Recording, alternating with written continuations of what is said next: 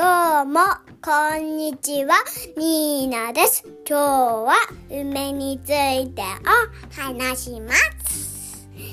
梅は木に実るもので、5歳の私でも届く位置なので、ぜひみんなもプチッと取ってみてください。それで、実は硬くて取れないと思いますけど皆さんは思えていますか？それでも本当に取りやすいです。ひねって取れそしてプチ取れました。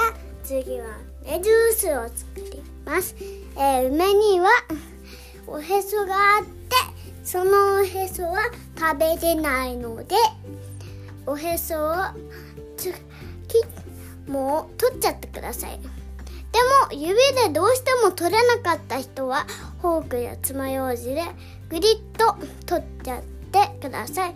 そして何個かフォークで目印を書いてください。ザクッとしフォークでやってください。それでそのとこに梅ジュース梅をざー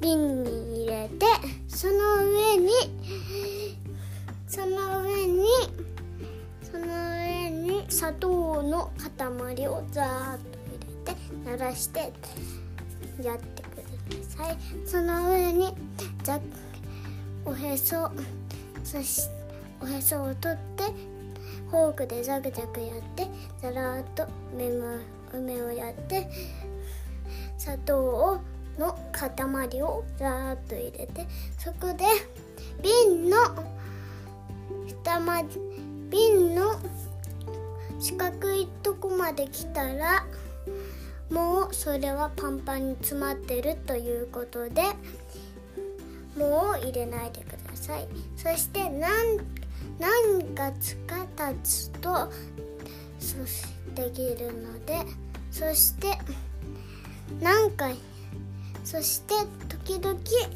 シャカシャカ瓶で振ってください。そしたら何回か買ったら梅ジュースの完成です。はい。それが今日のお話でした。皆さんバイバイ。